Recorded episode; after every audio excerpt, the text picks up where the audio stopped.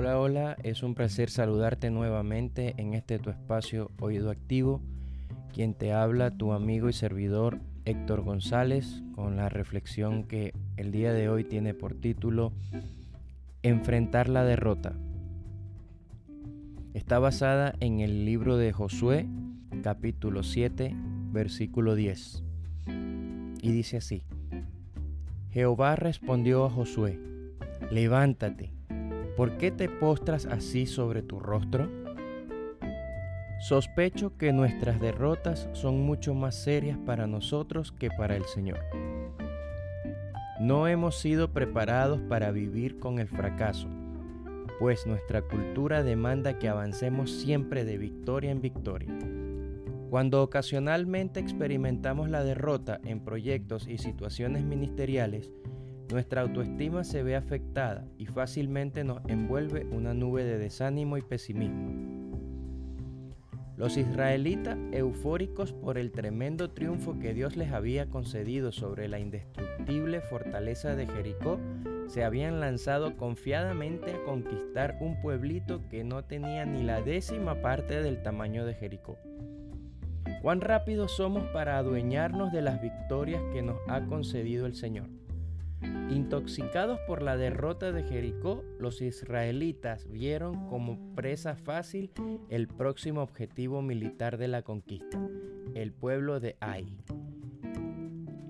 Bien conocemos la humillante derrota que sufrieron en ese lugar, y la derrota nunca es tan amarga y difícil de digerir como cuando estábamos seguros de que todo iba a ser un mero trámite. Josué se sintió profundamente desilusionado, hasta traicionado. Se tiró en el piso y exclamó con amargura, se tiró en el piso y exclamó con amargura, ojalá nos hubiéramos quedado al otro lado del Jordán. En tiempos de derrota podemos perder mucho tiempo lamentándonos por las decisiones tomadas. No hay duda que es importante aprender de los errores cometidos, sin embargo, todas las recriminaciones del mundo no pueden deshacer lo que ha ocurrido. Cuando estamos tumbados, debemos ponernos de pie y resolver lo más rápido posible la situación que nos llevó a caer. Por esta razón, el Señor le preguntó a Josué, ¿por qué te postras así sobre tu rostro? Lo animó a levantarse y a hacer lo que tenía que hacer limpiar al pueblo de su pecado. Cuando usted cae, el enemigo quiere que usted se mantenga allí, sintiendo lástima por sí mismo y renegando por la situación que vive. Su Padre Celestial, sin embargo, lo quiere otra vez en pie. Si hay cosas que confesar, confiéselas. Si hay personas que enfrentar, enfréntelas. Si hay situaciones que corregir, corríjalas pero no pierda mucho tiempo lamentándose por los acontecimientos que les ha tocado vivir. Richard Foster, en su excelente libro La oración, nos recuerda, cometemos errores, muchos de ellos, pecamos, nos caemos y con frecuencia, pero cada vez nos levantamos de nuevo y comenzamos otra vez. Y una vez más nuestra insolencia y obsesión con nosotros mismos nos derrota. No importa, confesamos y comenzamos de nuevo, y de nuevo, y de nuevo.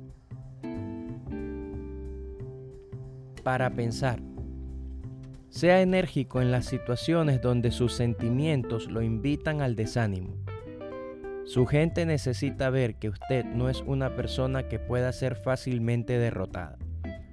No se trata de dar la apariencia de ser invencible, sino de actuar decididamente a la hora de manejar los contratiempos de esta vida. Todos pasamos por situaciones adversas, pero el líder espiritual se caracteriza por no permitir que esas situaciones condicionen su avance hacia las metas que el Señor le ha trazado. Te doy muchas gracias por estar nuevamente allí, de ese lado, escuchando tu podcast Oído Activo. Recordándote una vez más que esta serie de mensajes provienen del libro Alza tus ojos, del pastor Christopher Shaw. Nos hemos dado la tarea acá en Oído Activo de convertirlo en audio para que tú lo puedas disfrutar y compartir con tus amigos y seres queridos a quienes consideres que les será de ayuda y de provecho. Eh, solo me queda despedirme desde acá una vez más tu amigo y servidor Héctor González, no sin antes invitarte a nuestras redes sociales, arroba oído activo. Acabamos de iniciar nuestro espacio en la red social Parler y también a visitar nuestro blog en internet donde también conseguirás nuestras reflexiones oídoactivo.com. Sin más que decir, me despido y te espero de ese mismo lugar en una próxima oportunidad. Que Dios te bendiga.